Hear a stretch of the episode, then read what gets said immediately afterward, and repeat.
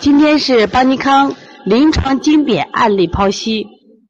本课程所选择的小儿推拿医案，都是在邦尼康亲自调理的客户病案，其病情诊断、治疗经过、治疗结果都是真实的。课程按病种分类，分为四个单元，每个单元呢，我们四个案例，深入剖析该病形成的病因病机及所使用的中医辩证思想及巧妙用穴的调理思路。本课程作为小儿推拿学习者不断学习、提高临床水平的重要课程。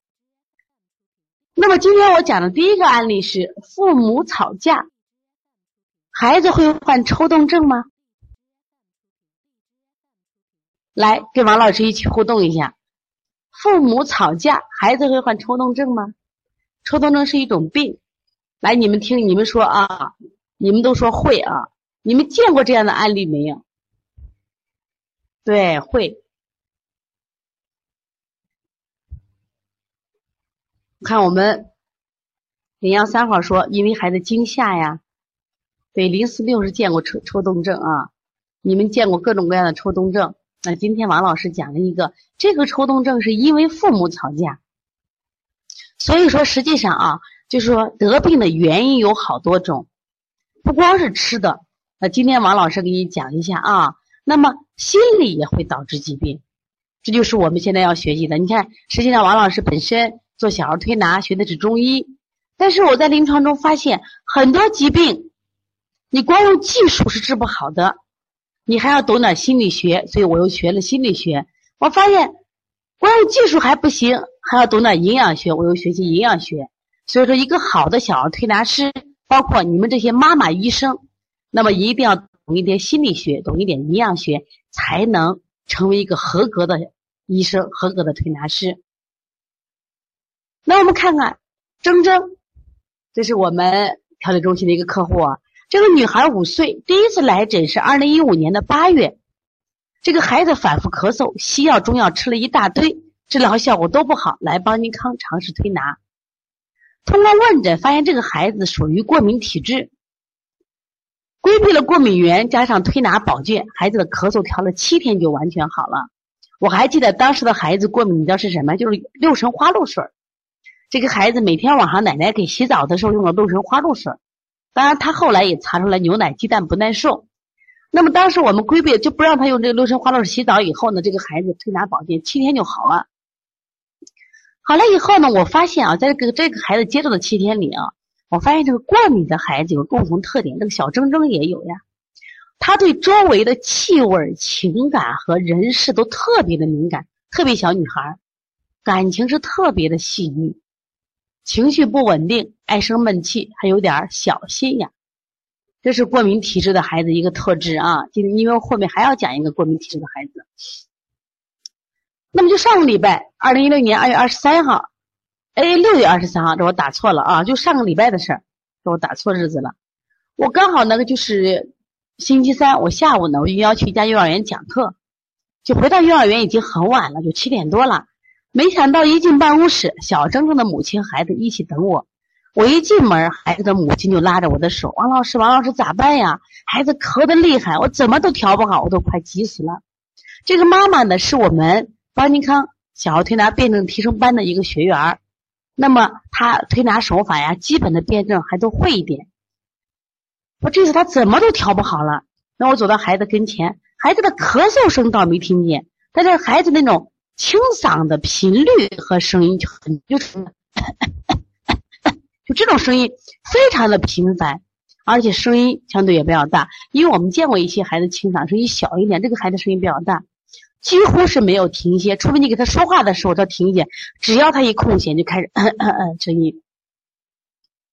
那我就问我说你最近有没有过西医或中医的治疗？家长说我去做西医做化验，所有的生化指标都是正常的，我就没给他吃药，一直在家给他推拿，但就是不见好。那么看了孩子的喉咙有点充血，但是不严重，毕竟孩子吭吭吭也清嗓了半个月了。他这个清嗓呀，就从我们的端午节开始，因为嗓子一直受刺激，略微发红也很正常。我就继续问他孩子的大便、饮食、出汗情况，家长说也算正常呀。我发现观察孩子的这个脸色，脸色黑黄，就是平常因为这个孩子我比较熟悉嘛，发现这次来的时候脸色发黑发黄，舌质的颜色偏紫，舌下的络脉青紫渐粗。络脉呢，我们怎么看啊？我们把舌头卷起来，你现在可以拿个小镜子看看你的舌下络脉紫不紫，舌头卷起来。但是孩子的舌苔却满白，这是个脾虚象呀。舌头偏紫是瘀症，舌下络脉紫也是瘀症，肝气不舒的表现。舌苔满白是虚象，拍腹部砰砰的腹胀如鼓。在这里说一下啊，我们最近啊，我发现反正至少西安的孩子最近呢肚子如鼓的孩子特别多，为什么呢？和最近的气候有关系。最近呢西安提前下雨啊，又热。湿气重得很，脾为湿所控，中焦凝滞，很多孩子就是腹胀如鼓，很明显呀，孩子有受气的症状，就孩子受了气了，孩子又受了委屈了，就这种症状，体内有淤结不通的象，这是很明显，从舌苔就能看出来了。那我就说孩子病在哪儿呢？大家都知道，我现在问听课的学员，你说。王老师讲了，这个孩子有受气的症状，体内有淤结不通的象。这个孩子病在哪儿了？在哪个脏器呢？你们猜猜看。五脏六腑、心肝脾肺肾、大小肠、胆、三焦啊，我们的胃。你们认为这个孩子病在哪个脏器呢？我看到有人搭肝，也有人搭心啊，大部分人搭的什么呀？是肝。哎，非常好啊！经过反复问诊和辩证，发现铮铮的清嗓不是咳嗽。他妈妈就着急，可以为咳了，以为这种是咳。我说这不是咳吗？因为也没有痰，也没有咳的声音。你看我们听咳，这咳，他是清嗓，清嗓。要么是咽炎，要么就是抽动症。因为你看清嗓，大夫一般他说，你看嗓子要有东西，咽炎有这种症状。抽动症很多时候，抽动症都会开始的时候都会按咽炎来判断，咽炎判断。但是如果咽炎的话，你到医院检查，不管是他急性的咽炎或慢性的咽炎，他一般有什么呀？有一些炎性的指标，炎性的指标。但是这个孩子呢，在化验单上既没有炎性指标，而且咽部也没有发炎上火的迹象，那我就判断了，我说这个小铮铮呀是患了抽动症了。家长他没有听过这个病，其实他以前也听，我没让他讲过抽动症呀。他其实遇到自己孩子的时候，他觉得没有啊。那你给我详细讲一下吧，我就给他做了详细的讲解。那么小儿抽动症呢，就表现为反复发作的非节律性的不随意运动，它不是刻意的，情不自禁的，频繁眨眼，这个我们临床中见的比较多。频繁眨眼、挤眉弄眼、不自主的摇头，还有抖腿。前两天我们来了个小女孩，就是抖腿。你你在听王老师讲课的时候，你看看你周围的孩子有没有这样症状？情不自禁的眨眼、挤眉弄眼，有的是。你像我们前段时间那个吉林的小笑笑，他是耸鼻、挤鼻头，有的是抠嘴巴。对我们零三七号说有啊，还有伴有不自主的发声和行为改变等症状。严重的孩子有睡眠障碍、强迫症和自伤自残的倾向。我看零幺三号说有抖腿啊，你要注意了啊，反复观察。那么，如果在声音抽动上，就是快速的、无意单调的重复清嗓子、咳嗽、发出吭吭的声音，或者啊啊、吭吭，情不自禁的，一定是情不自禁啊。还有一些尖叫声。动作上像眨眼、挑眉、耸鼻、皱鼻、伸舌、舔唇、点头、摇头、耸肩、弹指，就他一定是持续的又情不自禁的，你制止都制止不了的。我见过有些家长去制打他孩子的手，那制止不了。我说你不要制止，你观察他嘛。对，也有尖叫。其实小儿抽动症，我们叫小就秽语抽动症，他有时候会情不自禁的骂人。严重的孩子呢，他会注意缺，就是还会发生注意缺陷，情绪不稳，学习困难，攻击行为，发作时尖叫，还有的冲撞墙，壁自己往头把头往墙上磕，这个你要注意啊，孩子动不动的碰头，自己把头往墙上磕，你就注意。还有攻击他人，还有些小孩出现不正常的性行为或猥亵行为，什么意思？他会情不自禁的就摸自己的这种性器官，这实际上都是小儿抽动症的一种表现。这些孩子现在越来越多，希望引起大家注意，因为这些病啊，我们好像感觉没有咳嗽、发烧大家那么重视，都是一些慢性病啊。感觉无所谓，但是这个对孩子未来的生理和心理的危害是非常大的，非常非常大。他一般的情况下，除了身体出了问题，这些病心理也出现了问题。你看现在我们国家啊，这十几年来心理学发展特别快，也就是大批的心理医生走向临床岗位。为什么呢？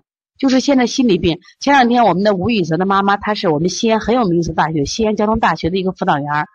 说王老师，我现在哎呀，当那个班主任太辛苦了。说那个大学生跳楼自杀的太多了，动不动就什么呀，自己就走了，不打招呼就走了，情绪低落、自闭、自愈特别多。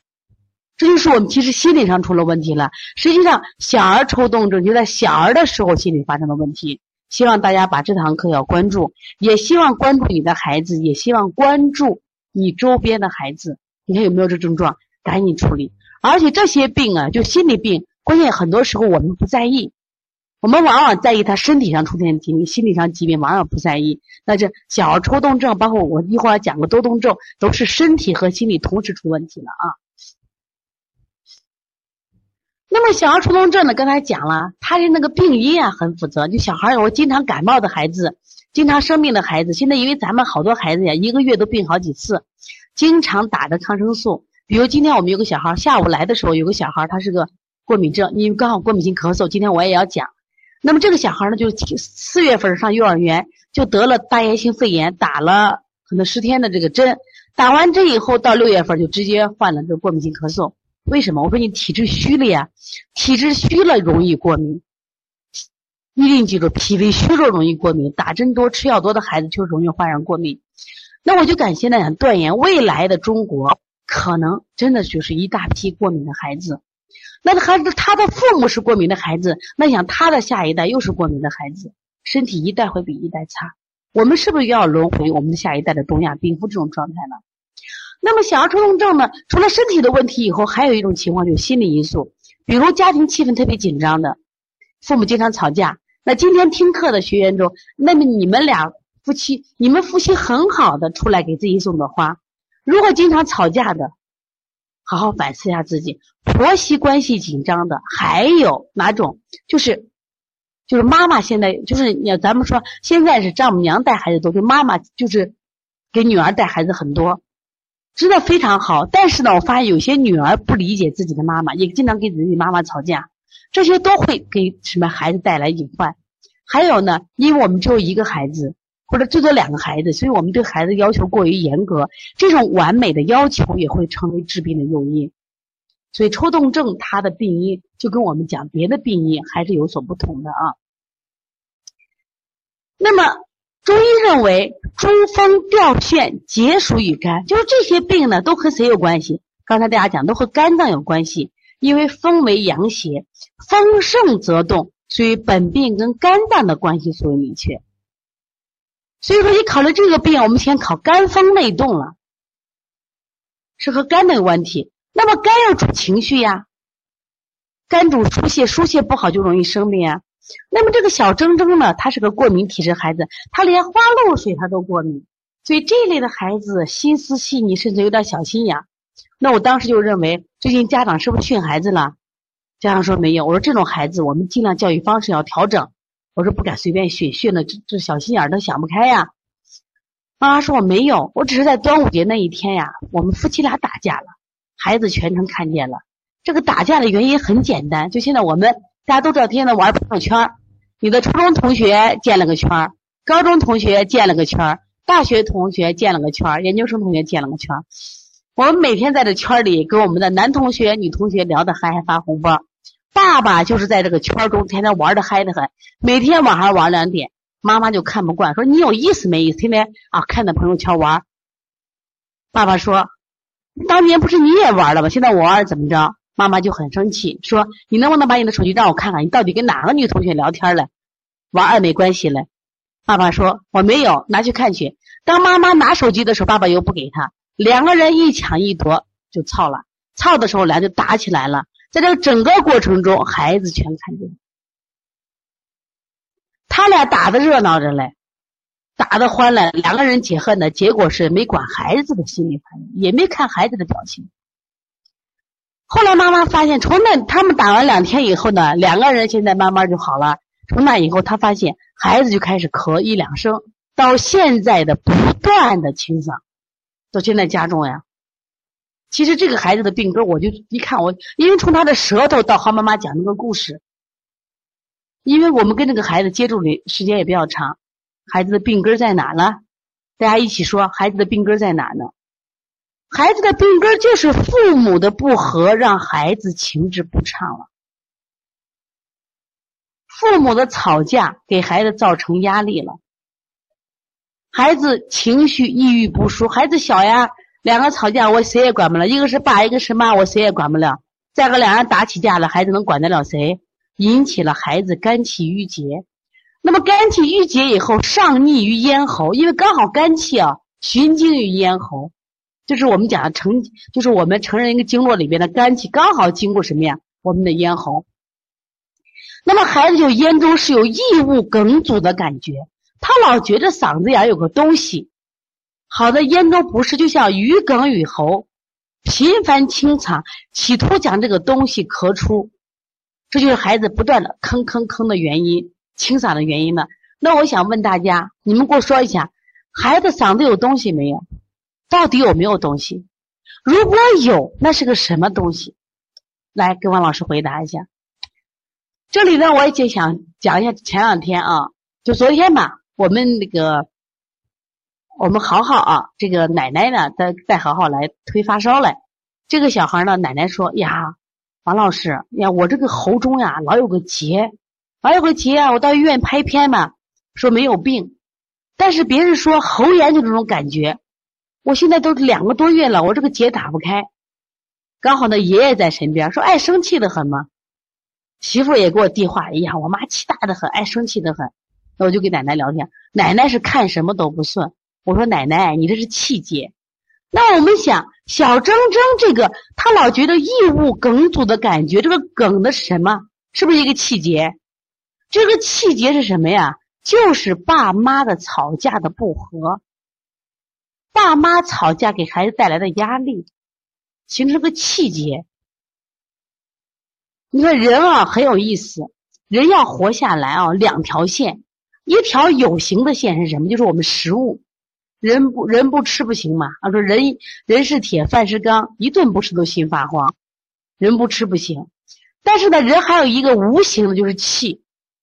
人不吃三天七十二小时还能活，对人要是什么呀？气呢，三分钟就死掉了。对我们零二六咸阳青青嫂说的好，气结没胡气，答的好，给给我们零二六咸阳青青嫂给个掌声，非常棒，就是这样子的呀。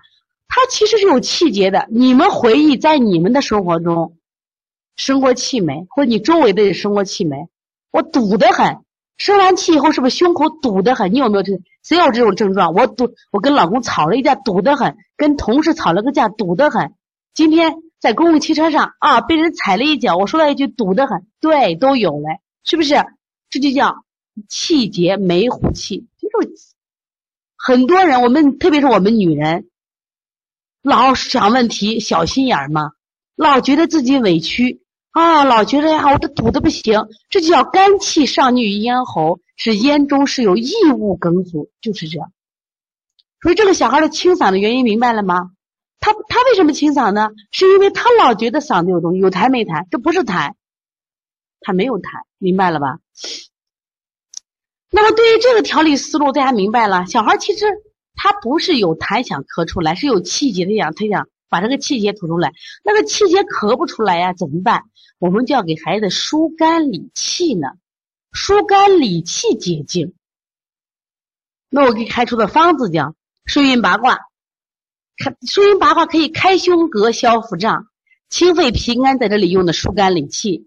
补脾清胃经是补中焦之气，增加脾胃的运化能力。运化能力增强了，升的升，降的降，它也就气气就顺了嘛。搓摩胁肋，顺荣中脘是健脾疏肝，调达气机。我专门加了一个膻中穴，分推膻中是有名的开心穴呀。孩子有心结，帮着孩子揉揉膻中穴，打开心结不就好了？天突穴是孩子的病灶区，实际上它有没有物？无物。但患儿反复清肠，以为有异物，实际上是气结不断刺激造成的。按突按揉一下天突穴，放松放松这块的肌肉。其实整个的调理思路是调什么呢？是调气呢。是个孩子宽胸理气呢。这个妈妈呢，是我们班妈妈班的学员嘛，基础手法都会。她也就我回家自己调，我给她配了穴，我告诉她，我说这个病啊，光推拿不行，解铃还须系铃人。我说你们夫妻俩不和，当着孩子面吵架，给孩子的心理造成了压力，孩子很害怕，担心爸妈会分开，担心父母抛弃自己。你说一个四五岁的孩子压力大不大？我说你们俩再这样下去会毁了这个孩子。你们给了孩子一个生命，却没有给孩子一个健康的成长环境，将来你的孩子有可能患恐惧症和焦虑症。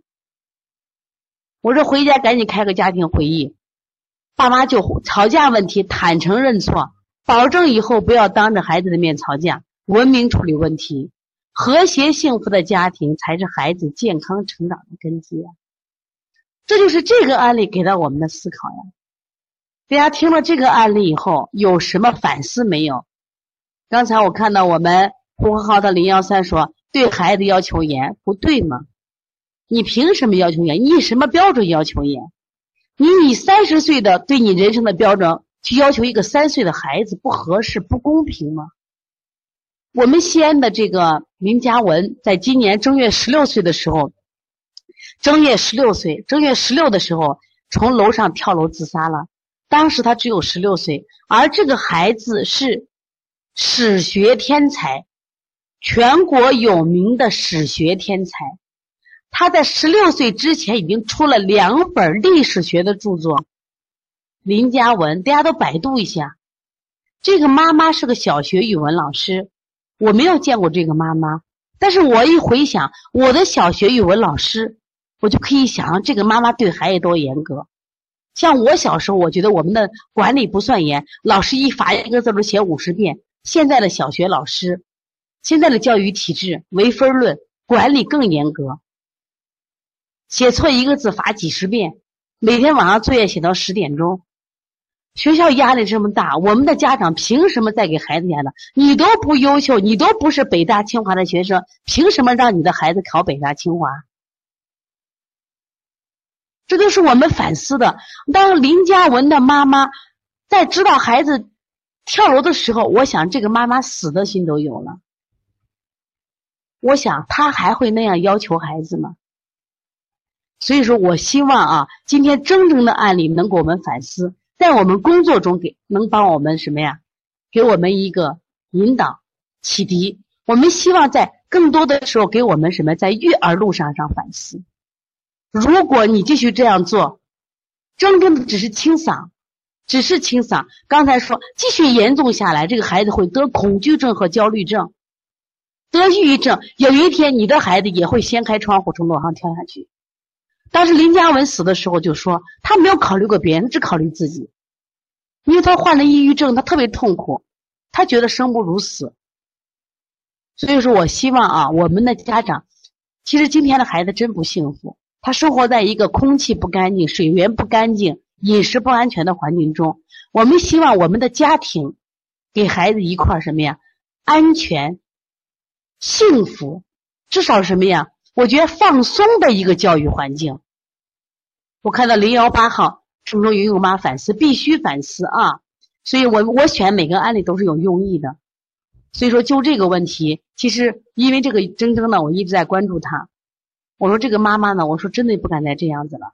所以我们现在哦，年轻的八零后、九零后妈妈太任性啊！两个人想离婚就离婚，想吵架就吵架。